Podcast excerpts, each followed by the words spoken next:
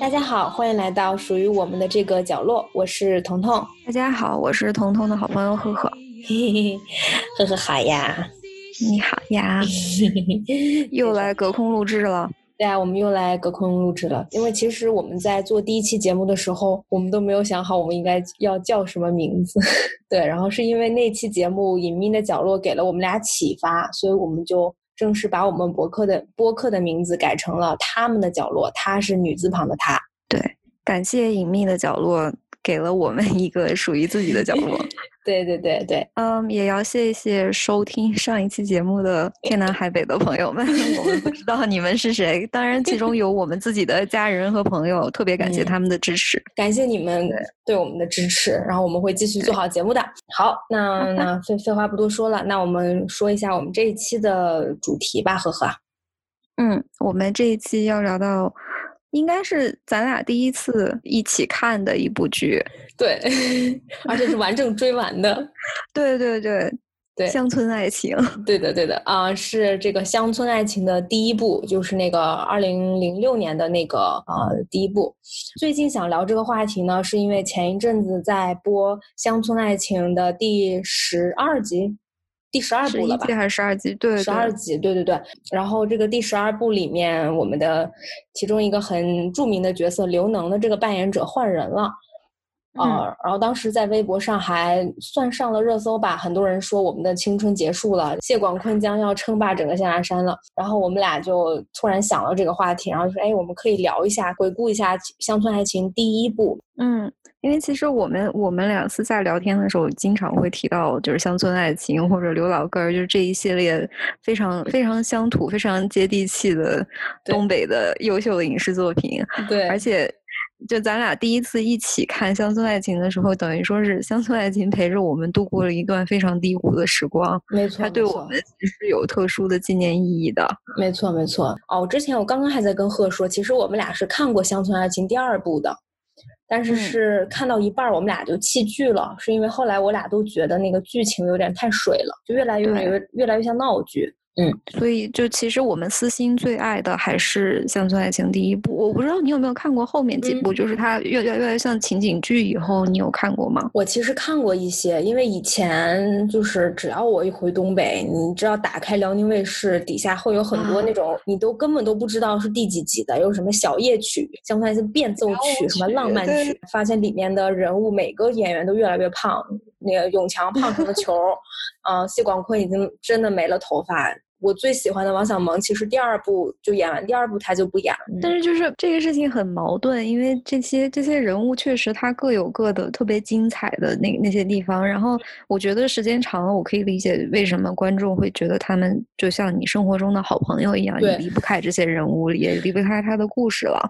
另外一方面吧，我又觉得《乡村爱情一》其实就是它的整体的风格其实是非常浪漫化的。嗯嗯，然后可能我我私心会有点不太能接受。就是这些人物他变老了，或者换演员了，然后他的那个生活就没有不像原来那么浪漫，那么青春，就变成了家长里短、鸡零狗碎的这些生活，就让我让我会觉得有点点失望，就少了那种浪漫的加成，就只剩下闹剧了。对，没错，因为我们俩有同样的想法，然后为了保留住我们心中那个美丽的、浪漫的乡村爱情，所以我们就这一季就只是着重讲《乡村爱情一》这一部剧。它其实才三十集，但是很紧凑。对我特意查了一下他的这个编剧张继老师，因为这个张继老师他他本身是山东人，嗯，但是他写过很多就是嗯以农村或者乡村生活为背景的小说和电视剧，而且他这个他特别独特的一点是他写了很多以女性人物为主的故事。哦，那他之前和那个赵本山老师还有。宋丹丹老师合作过一部喜剧电影，嗯，男妇女主任啊，原来是他呀！我特别喜欢那个片子，那那个那个电影也是他写的，怪不得关注农村的女性，怪不得这个剧里面其实女性角色，你不觉得所有的女性角色要比男性角色出彩？也不算出彩，就是更可爱，因为一般人对。刻板印象来说的话，创作就是就是在背后呃搬弄是非的或者说闲话的都是女性，然后男性都是那种很沉默的，在在努力干农活那种形象。但是他在他这个作品里面完全是反过来的。对，就是这几个我们这部三十三十集的剧全都是靠那几个男的。在背后补充出来的。我这次重新看嘛，我觉得第一季写的真的好好啊，就是第一集特别精彩，他一下把几个人物的对立面，然后那种三角恋的关系，还有他们。之间，他们爱情之间受的各种阻挠，全部都写出来了。然后他把那个四大家族之间的矛盾，在第一季第一集里面就全部都都建立好了。对对对，贯穿整全剧的矛盾。对啊对啊，就是那个那个刘能跟玉田之间，其实他们两个之间说白了就是那一顿饭开始的，中午不给他喝酒嘛。我发现就那个广坤和老七他们家的这个矛盾，其实是因为老七家的羊吃了广坤家的菜，然后老老那个广坤拿着那个羊去。老七家对峙，然后到后面可能到第二集还是第三集的时候，你发现那那只羊就住在广坤家了，就变成他们家的羊。对，而且其实第一集你就能看出来，它整个音乐就是它那个风格是是一种雾蒙蒙的感觉，像中间它都会配着那种特别唯美的纯音乐。对。我真的要特别夸一下，就是他，我特别喜欢第一季的那些雾蒙蒙的镜头，或者呃那个夕阳啊，或者清晨的那个阳光的那个镜头，就非常的诗意。对，而且第一季他会他会设计很多调度，嗯。就是比如说，那个广坤从家里面走出去，然后你可以看到他出他们家院门，然后锁了门，然后院子里面还有那种什么车呀或者小孩从他身边经过，然后他接着在那个过那条小河往那个呃大脚的那个商店那边走，然后你就可以慢慢听到大脚在那摁计算器的声音，然后归零归零，对对对，然后那个什么什么夏天夜里面那个虫子的声音啊什么的，就特别的浪漫，而且它。就在这种这种通过这种调度，然后广那个它叫什么长贵长贵到大脚那儿，然后可能可能树丛里面还藏着刘能或者藏着广坤，然后它就其实其实这个调度特别舞台化，就有点像早期就九十年代的那种春晚小品的那种感觉。嗯，但是它是通过镜头呈现出来的，然后就把那个人物之间的矛盾也写清楚了，然后就人物的偷听都显得特别的浪漫。对啊，我觉得这个摄影师啊，真的是最偏爱的还是还是小萌。嗯，看他那个在他那个手工豆腐厂，尤其是开始还没有引入机器，就是一个手工作坊的时候，那豆腐布啊都那么挂着，然后有的时候他在院子里走过去，特别像菊豆里面巩俐。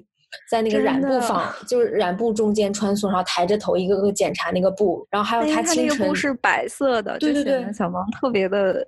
清纯，然后特别出脱俗的感觉。你能看到小萌那种忙碌的侧脸，还有汗水，然后还有雾蒙蒙的一种那个气，就是那个热豆腐那种气往上升啊，对，特别美。还有他早上就是挑着那个豆腐蛋走在小路上，你就整个情景就像贺你刚才说的，他镜头就是雾蒙蒙嘛，一大早上，嗯，啊，对，李大国，李大国说哇，这是哪儿来的仙女啊？对，然后我们今天其实讨，我跟贺讨论了一下，就是我们要怎么去，我们要去怎么阐述这个乡村爱情。然后我们俩 想到了一个，嗯，就是我们想给第一季《象牙山乡村爱情》举办一个颁奖典礼，嗯，应该是乡村爱情的人物，对，第一季《象牙山乡村爱情人物的颁奖典礼。然后我们选了十个奖，并且每个奖呢都有三到五名不等的提名人选。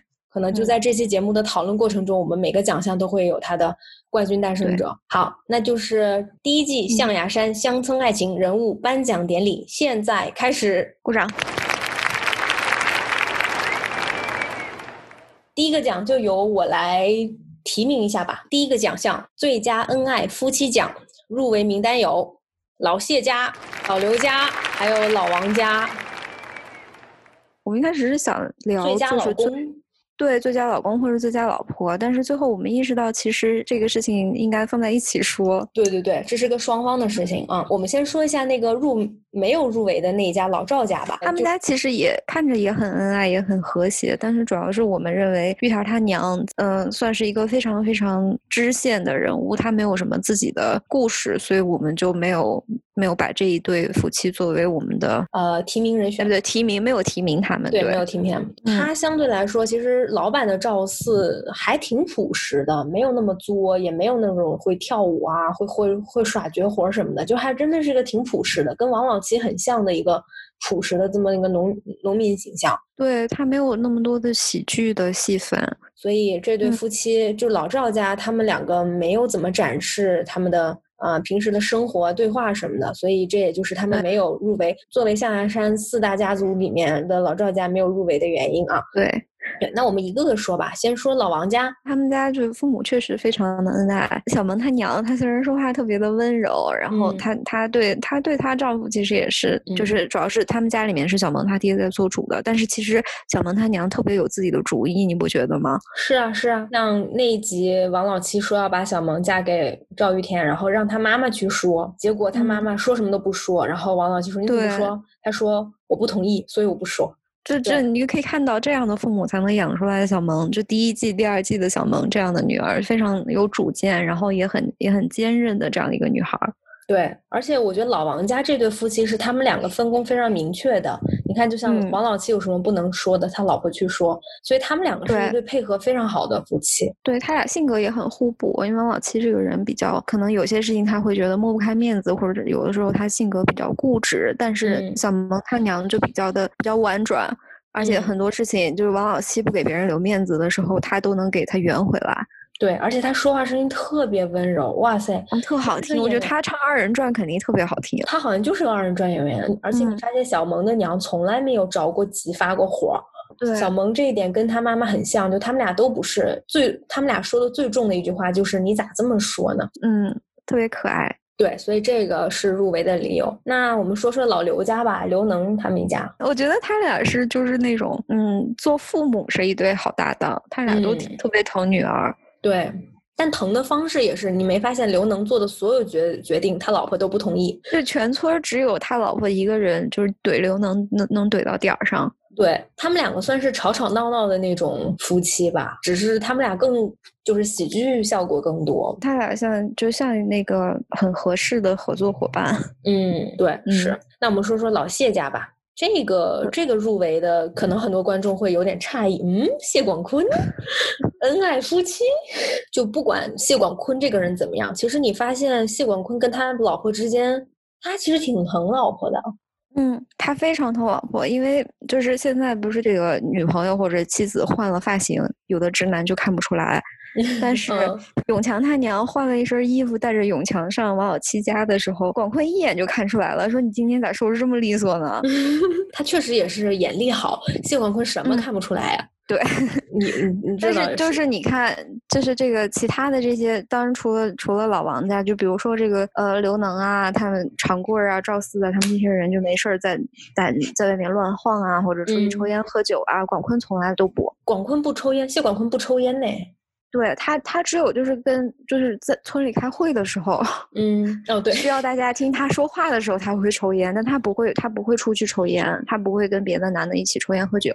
嗯，也是因为他没朋友哦，他能有朋友吗？我的天呐，他没他他能少个仇人就不错了。对对对，我这次看我发现，其实全剧里面最挺王小蒙的，真的是谢永强他娘哎，他妈妈特别喜欢王小蒙，说到哪儿都是哎，我觉得还是王还是小蒙好，还是小蒙好，小蒙好。而且他妈妈其实很讲，就是很懂理，他经常就是就是说谢广坤你这做的不对，那做的不对。虽然谢广坤不听，但是他一定会说出来。而且我发现一个现象，就是因为会穿插很多大家在。忙碌在干农活啊，或者在做家务的这种镜头，然后我发现只有只有广坤和常贵会做饭，但常贵家里面是因为没有老婆，就是常贵会和女儿一起做饭或者给女儿做饭，但是广坤是真的就是在帮老婆做饭，其他的男的都是不进厨房的，都是在外面等着媳妇儿把菜端出来。就他们家老谢家包饺子，就是我看是广坤的那广坤包，对，嗯，广坤擀皮儿，广坤包。对啊，所以就是你说他这么作，他他老婆还能忍受他，嗯当然是因为他会疼老婆。嗯，那如果这么说，这个最佳恩爱夫妻奖咱们应该颁给谁呢？老谢家，老谢家老谢家和姥姥家都实力都很强，但是我会投给老谢家，哎，我也会投给老谢家。嗯，因为是新好男人。好，那第一届象牙山乡村爱情人物颁奖典礼最佳恩爱夫妻奖就是老谢家，恭喜他们！恭喜他们。对，嗯，好，那我们颁第二个奖吧，呵呵。第二个奖，我们给这个奖项起的名字叫做最具目标感奖，就是说这个人物他在整个故事的过程当中，他的目标感非常清晰，然后他哎也一直在不断的为实现目标做出绝对的努力。那入围的有哪些人呢？嗯，当然第一个肯定是广坤，是吧？然后呢，另外一个人物呢，其实从一开始就很清晰、目标感非常明确的人物，其实是香秀。剩下的几个提名的人物呢，有谢小梅、谢大脚，就是姑侄俩，还有村主任长贵，当然还有就是小萌和永强这一对儿怨侣。没错，那我们这个入围人名单有点多啊，我们就一个个来嗯吧。我们先从谢广嗯坤说起来吧。就这个一代作精谢广坤啊，那你仔细看，他每次作都是非常带有非常强的目的性去作的。对你就说他一开始他作，那是因为他想要把谢永强跟王小蒙的他们两个事情搅黄，那是因为他想让大学生谢永强至少是跟村长的女儿香秀这样的人结婚吧。他就觉得不能找王小蒙这样的农民。那后嗯面呢，他一次次的去找齐镇长，又拎着鸡，又拎着酒，那是为了是为了去锁定谢永强的工作。哪怕后面就是他永强跟香秀黄了，他转眼又去跑去找王老七，又去夸就跪地上给人家认错，对，说跪就跪。适用他的话应该是大丈夫能屈能伸。对你这个说的对，但你觉得他的目标，他的终极目标是什么？因为以前在看这个时候，就是可能可能因为我们还小，我那个时候觉嗯得他、他就是为了作，但是我现在好像对这个人嗯有了、有了一种新的看法。你说说。我现在觉得他的终极目标是带领全家，就是走向一个新的社会阶级。哎，有道理啊。哎，因为你没发现吗？这几家，你看老谢家跟老刘家是就是纯嗯是农民，但是这两家都是，你看刘能跟谢广坤都是对这个权力有着非常强的欲望的两个人，就他们都想当村长，他们都想。后面不是刘能还当了个官儿嘛？谢广坤一直争，结果竟然没有争过刘能，这是我后面剧透了。嗯，很上进啊，这个很励志。对他其实挺励志，就是所以按照最具目标讲的话，我觉得他真的是绝对是名副其实吧。嗯当之无愧。当之无愧。对，那除了他，其他的选手其实也是非常有竞争力的。那我们下面说说说说香秀。嗯，哦香秀这一点其实跟广坤非常像，他就是嗯想，他就是想过城里的生活，还是想让大家都看到他，他去城里生活了。对，对，香秀也是想要再再走上一个阶层，换嗯，换一个阶级。换一个阶级。你记得那个，就是他第一次李大国带他去家里，他一下来失望极了，说：“你家住平房啊？那我都嫁城里了，我怎么能住平房？”他下都，他是根本都没下车。你看他就是他，他跟他这个两人男朋友这个永强和大国相处的时候，你觉得？得他就是又温柔又会撩人，嗯，但是其实他他这个目的是很明确的，就是我对你这么好，我跟你在一是为了让你带我去城里生活，对，没错，就是还是也是受条件限制。就如果香秀能自己考上大学的话，她肯定不需要就是跟这些男跟这些男生在一起了。对呀、而且你没发现香秀她是把自己的命运绑定在她选的伴侣身上的，所以她对对这个选的伴侣啊、要求很高。就像当谢永强那个工作弄黄了，第一次就是没给他弄上以后，你记得香秀都没有去安慰谢永强，她一个人在房间里就哭说：“哎呀，我的命怎么这么苦呢？”但她已经完全把这个男人的命运跟自己的命运是捆绑起来的，所以其实嗯香秀是一个很知道自己要什么的人。他俩的这个目标都是从从一而终，非常的明确。嗯嗯，下一个说是谁呢？说说长说大脚吧，可以，那就说说这两个吧。我个人觉得这俩是陪跑的啊，虽然我觉得他们俩也 都有他们的目标感。长棍的目标嘛，因为他已经对是这个村的村长了，再高他也高不到哪儿去了。他能做的就是带着女儿啊，带着要是未来能有老婆，带着老婆离开离开这个村子。我觉得这就是他最大的目标。他也为了嗯这个付出了很多，求了很多人。对，求了很多人，然后差然后嗯差点结了婚。但是他其实他年纪也不小了，但是他没有安于现状，没有说我做这个村长就够了，我还要再努力一把。对对对，他是对自己这个未来很有要求的一个人。其实现在讲目的也很明显，他他就是要离婚，然后再找一个好男人啊。对他很想，他想要追求感情上的这个幸福。嗯。我觉得跟大脚特别像的是谢小梅，她这个侄女儿。小梅的目标感更加的局限，她就是想嫁给刘一水哎。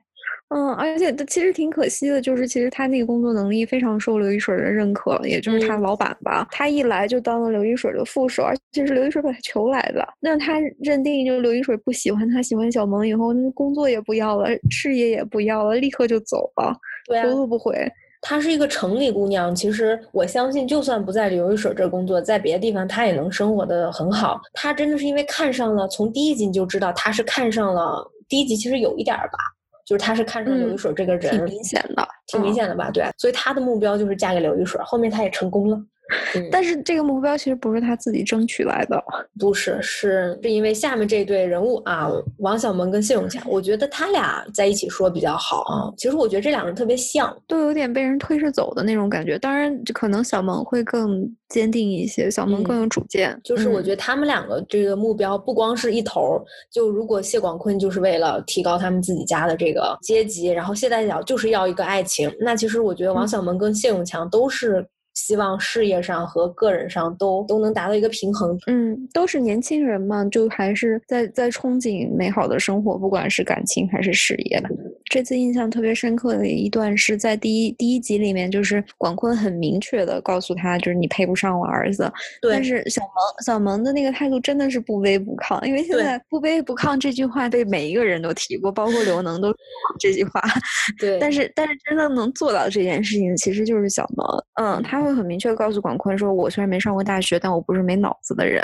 就你能看出来，这个姑娘心里其实她想的不是这么简单，就不是不是嫁给永强给他生儿子这事儿就完了。”对，没错。嗯，而且这次我还发现一个很厉害的一点，就是你记得赵玉条不是总是对小萌有幻想嘛，总是觉得他们俩能成。后面小萌发现这件事情，他也很生气，他也很烦。但是我相信，如果这件事换在香秀或者换在刘英的身上，刘英就是会哭，哭天喊地的。香秀就直接很泼辣的去骂他。但王小萌没有，所以他还去主动找玉条沟通，去找刘英沟通，发现啊，原来你俩对彼此都是有感情的。这两个人，你看看从第一集到基本上。二十八九集，这个结都没解开的一件事情，最后是被王小蒙解开的。对，大脚都说了多少次没了都没说成，就是他就悄无声的把这件事情做了，然后已经达到他的目的了。对，我就觉得这姑娘太聪明了，她很适合当村长啊。她真的，她岂止是村长，我觉得镇长都有可能。对，小 萌应该试着发展一下这方面。对对，那我们这几个人物都说完了，那这个最具目标感奖是谁呢？非常的激烈，我觉得很激烈。我可能会锁定在广坤跟香秀之间，我也会，但我这俩人真是选不出谁。那我们就分男男子组和并列吧，列吧。嗯，好的，最具目标感奖获奖是谢广坤与王香秀啊，分别是男子组、祝贺他们，祝贺他们，嗯，实至名归。那我们第三个奖项吧，第三个奖项是最能作奖。哎，这个奖一听是不是就基本上定了？呃，但入围的人有谢广坤、刘能、赵玉田还有李大国。嗯，我觉得我们需要解释一下这个这个奖的意思，其实就是人人都会作吧，应该。对。但是就是我们说的这个能作，是因为就可能因为某个人他他做了一件事情，然后就引发了可能三四集的 纠葛。纠葛，嗯，没错，没错，就是他这个人物的作是能推动剧情发展的，我们把这个叫做能作。哎，广坤能作，我们已经不用多说了。对，就就略过吧，大家都知道。对，我们可以说说其他几个入围的名单啊。我觉得刘能和玉田可以放在一起说，因为他俩其实是一条家线。其实他们两个也是第一集就把这个梁子结下来了，就是中午吃饭呃买酒这件事情。刘能太抠了。对，刘能一是抠，二是他觉得不用对姑爷那么好。嗯，给我的感觉是他他的目的就是为了，就是我要拿个架子，我要让你知道，就是你你在我们家，我们不是不是伺候着你的，你在我们家得好好表现，你就对我闺女好。嗯，但你不觉得这件事其实他两个人都有问题吗？赵玉田挑这个理呢？不是因为他一天到晚去他们家吃饭，中这中午没酒，而是这是他第一次去他们家吃饭。对，这个酒它等于是你的面子嘛。没错，对，就不需要多好的酒，哪怕就一瓶啤酒就够，而且他给他们家干了很多活，免费的赚劳力。对啊，对，但是刘能觉得你你要娶我女儿的，你是要对吧？你你是要好好表现的，这你应该做的。在我看来，这是两个都不太懂事的人。嗯嗯，但是我觉得这这一对能作的结下梁子。其实是真正他们俩结下梁子，还是因为运运输的那件事吧。然后后面是因为那个玉田受伤之后，然后刘能就退婚了。对对，然后玉玉田这个受伤也是因为那次李大国。哇，你看这几个人物全串，这几个作 精全都纠葛。对，这几个作精全部都串在一块儿去了。就是第一次李大国看到了王小蒙，非常喜欢，就让谢大脚去提亲。结果第一次见了面，小王小蒙不太喜欢李大国。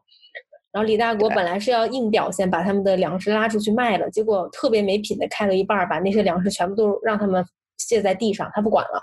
然后也正是因为这样呢，路过的赵四去把这个本来是他们要这个开车去拉刘能家的粮食的，结果一看这路上对吧，王老七家的粮食在地上也不好看，所以他们就先去卖了小萌家的。也就是因为那个时候，呃，赵玉天摔断了腿，所以后面引发了他们这个。退亲，退亲，对，退亲大战，退亲事件，对，所以其实这三个人都很能作呀。当然，这个其中就是我觉得刘能的动机是最可以理解的，因为他是他是收到了这个错误的信息，就是大脚去医院看了玉田儿，然后大脚打听这件事情的时候没有打听清楚，所以他告诉刘能说玉田儿以后就是就是等于是残疾了。然后刘能就觉得为了保护女儿，是为了女儿的幸福，所以决定退亲了。我觉得他作是作在后面，就是他他 知道玉田儿 这儿玉田好好的，他知道是他不对，但是他为了面子，他还是要不断的去破坏玉田儿的这个相亲的这个 婚事，然后，但是他又不愿意，就是想办法再重新撮合玉田儿和刘英。对啊，就是如果是。刘能能意识到这个错误，而且当时刘英跟他妈妈都说：“你去道个歉吧，我还喜欢玉田，就道个歉，一集就能搞定的事情。”他搞了二十二十四五集，嗯，那其实你说赵玉田坐在哪儿呢？赵玉田就是没有意识到自己其实不是只是为了想结婚而结婚，他其实心里很喜欢刘英，但他不愿意承认这一点。然后其实中间就是刘英反复有跟他示好，然后反复有大脚或者有小萌在中间劝和，但是玉田也不愿意低这个头。玉田也是很爱面子，对啊，还甚至还故意去，对他也还会故意去相亲去气刘英。嗯，对。当他突然发现有可能他能跟王小萌在一起的时候，哎，那个时候可能啊，对，那那段时间他就把刘英忘了。对啊，他。把人忘得干净，但是那个其实也也主要是为了面子。你说他有多喜欢小萌也不一定，他他就是可能是因为我我记得好像是他他爹以前跟他说过，你配不上小萌。就与其说他特别能做，我觉得他特别他有点认不清自己。嗯，到了就是他意识到我娶不娶得上媳妇儿这件事情没有那么重要，我我这个人我一事无成，所以所以大家才会觉得我配不上小萌或者其他的好姑娘。然后他意识到他需要做出点努力，然后他他擅长种花，他就要去开一个花圃的时候，这个时候这个人才真的成长了。嗯，没错。嗯，那我们说李大国吧。这次我发现李大国真的是我这次重新看下来的一个奇葩呀！我发现他真的挺会做的。你说他到底想干啥呢？我觉得他特别喜欢，就是到处乱说。啊，你记得那一集吗？就是为什么真正导致谢永强跟谢永强跟香秀分手，是因为李大国叫香秀去看他们俩。对。对啊，那都是李大国干出来，说哎，有好有好戏看，你快跟我去吧。所以，而且最神的是，他根本不是这个村里的人。对，他是一个城里人呢。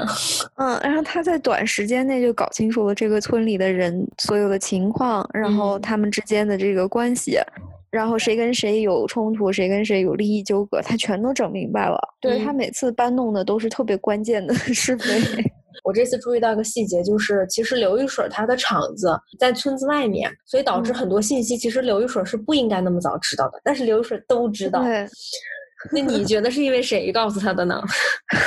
肯定是天天开着车跑运货的那个李大国呀，就他是中间这个碎嘴子。其实他们就是说这些事情的时候，就是这个说话的艺术特别讲究，就是他不会说你哎，你知道吗？小曼跟那谁又分手了，或者永强跟香秀又吵架了。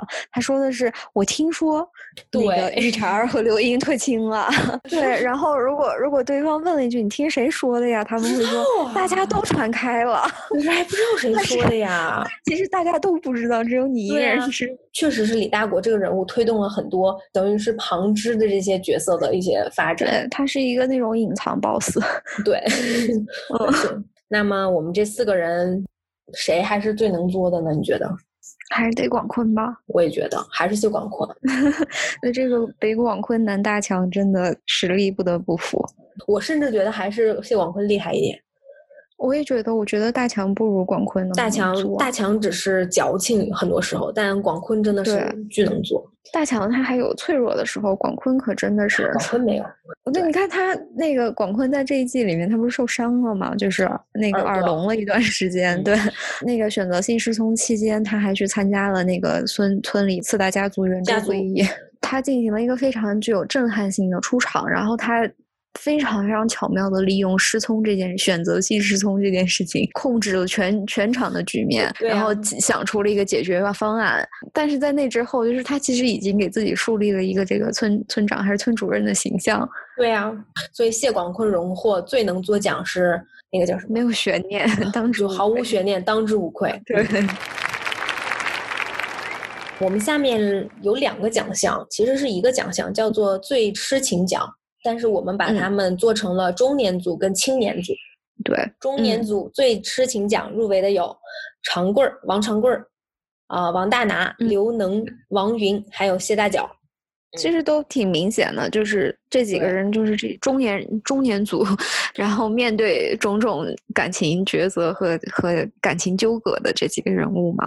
因为王长贵、王大拿、刘能他们三个的痴情对象都是都是谢大脚，然后谢大脚跟王云的痴情对象全部都是王长贵，所以这个是这五人是内部竞争的这么一个关系啊。那就先从那三个喜欢谢大脚的男的说起来吧。我是这次看看弹幕，我才听有人说，就是刘能其实暗恋谢大脚多年。哦，对的，不得，就是他老婆都知道刘能内心一直是给谢大脚留了一个地位，因为刘能就是他从头到尾其实对大脚非常的关心。对，然后因为大脚那个店里头有一个小黑板，上面会写就是谁欠钱了呀，永远有刘能，永远有刘能。我觉得。这在我看来，这是一个撩妹的技能。我买东西不给钱，然后这样我就有机会再回来，或者你要不断，你要不断的跟我说话，问我要钱。对呀，对呀。而且我这次重看第一季，刘能除了经常找谢大脚讲玉条的事儿，很多时候他去找谢大脚，真的是没话找话呀。包括后面他要保护谢大脚，包括那个李府，他经常都说：“哎，你你你保护谢大脚，你你是能拿钱吗？还是人家给你奖状啊？”记得他说什么：“保护大脚是我们全村人的，就是义不容辞的责任。我什么都不为，就为这一瓶汽水什么之类的。”那那这样就还有一个，我又发现一个问题，嗯，为啥全村这么多人，他们村一千多人吧？李府李李府 李府他为啥只相只信任刘能？会不会是因为很早以前刘能也经常去他们小卖部，然后经常出现，所以导致他们俩才能聊天接触什么？对呀，因为因为刘能想要接触大脚，那你肯定得跟李府处好关系。事实上，这里面所有人，整个象牙村跟李府关系最好的真的是刘能。嗯，哇，所以你这么说，刘能真的很痴情啊。阴谋论了，有点，有点阴谋论了。啊，我们说说王大拿吧，他很热情，他应该说是热情。嗯，对，就是他对大脚是一见钟情，然后本来是带儿子去相亲的，然后一下变成他自己的事儿了。哪怕在知道就是大脚还没离婚，大脚呃有有丈夫之后，他还是就是对大脚非常的难忘。那你这么说，其实确实王大拿他不算那么特别痴情。那你觉得长贵痴情吗？我觉得长贵是很长情，但是呃。很明确的，就是长贵有几次他需要在这个感情和事业当中选择一样，然后这种时候，长贵一般都是犹豫的，非常非常的犹豫，而且从来没有让长贵正面做出一个选择，就是我到底是要选去调去镇里上班，还是我选事业也不要了，前途也不要，我就要跟大脚在一起。长贵在没做出选择之前，别人就已经替他选好了。对，没错，我我觉得，我觉得他是有这个痴心长情的这么一部分，但是我觉得他更爱他的事业。对，那我们说说女性吧，觉得这几个男的也说到底了。那王云是你觉得他对长贵痴情吗？我觉得王云很神奇，我也觉得他很神。我觉得他不光是痴情，他主动，他其实就是见过长贵几面啊，然后他就念念不忘，然后不停的暗示他妹。对，然后结果后面就是这件事也没说成，结果他自己就去了，但他就去想办法成全长贵和大脚了。对，最后他最后他是成全了那个长贵和大脚，但是你记得一开始他直直接就坐了一个小巴就过去了，然后去他们家还要给香秀洗衣服，然后还给长贵干活干活。但这一点就是王云和谢大脚这一点其实特别像，就是他俩其实都是渴望幸福的婚姻生活。嗯，没错，他追求的时候就很积极、很主动，放手也放得很潇洒。对他像香秀，但是，嗯，香秀是因为房子，因为因为这个身份而去世。我觉得王云是真的想要一个归宿，就是想要，对，就是想要过得幸福。